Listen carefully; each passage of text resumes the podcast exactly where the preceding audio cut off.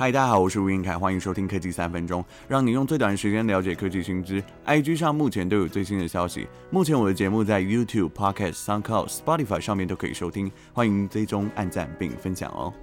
今天要跟大家分享的是 iOS 十三点五发布新版本的几个功能介绍。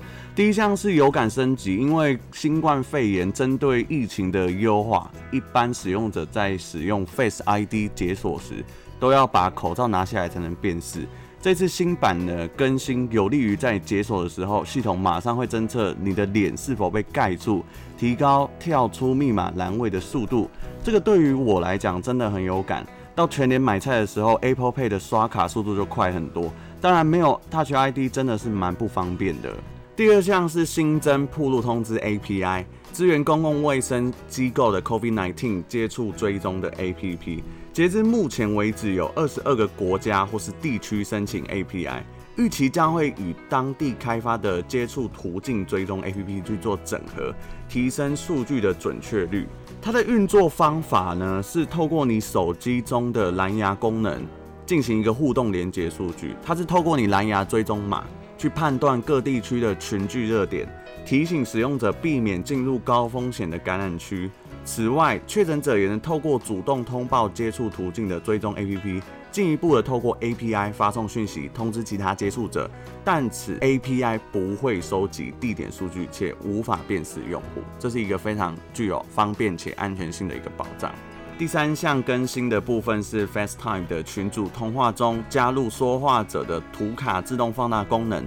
设定方式是在设定里面一个 FaceTime 下方有一个自动图显的启用选项，在讲话的时候你会变得比较大，那其他人的画面会变得比较小。另外，在 Apple Music 用户也可以使用分享音乐单曲与封面到 Instagram 的现实动态中。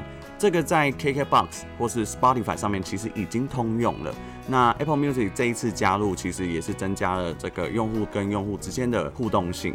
当在开启某个 App 的时候，如聊天软体、YouTube、Google 地图等，荧幕画面会无故跳出视窗显示此 App 不再与您共享。若要使用，您必须从 App Store 开始重新购买。这一种异常信息导致该 App 无法正常开启。解决办法是把这个 App 先卸载，之后再重新安装即可正常使用。WWDC 二零二零在下个月即将迎来线上直播，相信大家跟我一样非常期待 iOS 四的改版。目前推测 iOS 十三点五为最后的大版本更新。今天的节目结束啦，如果你对 iOS 十三点五有任何的问题，欢迎到 IG 留言。另外，在三月的时候，我开了 YouTube channel，欢迎订阅、按赞、追踪并分享。我们下次再见，拜拜。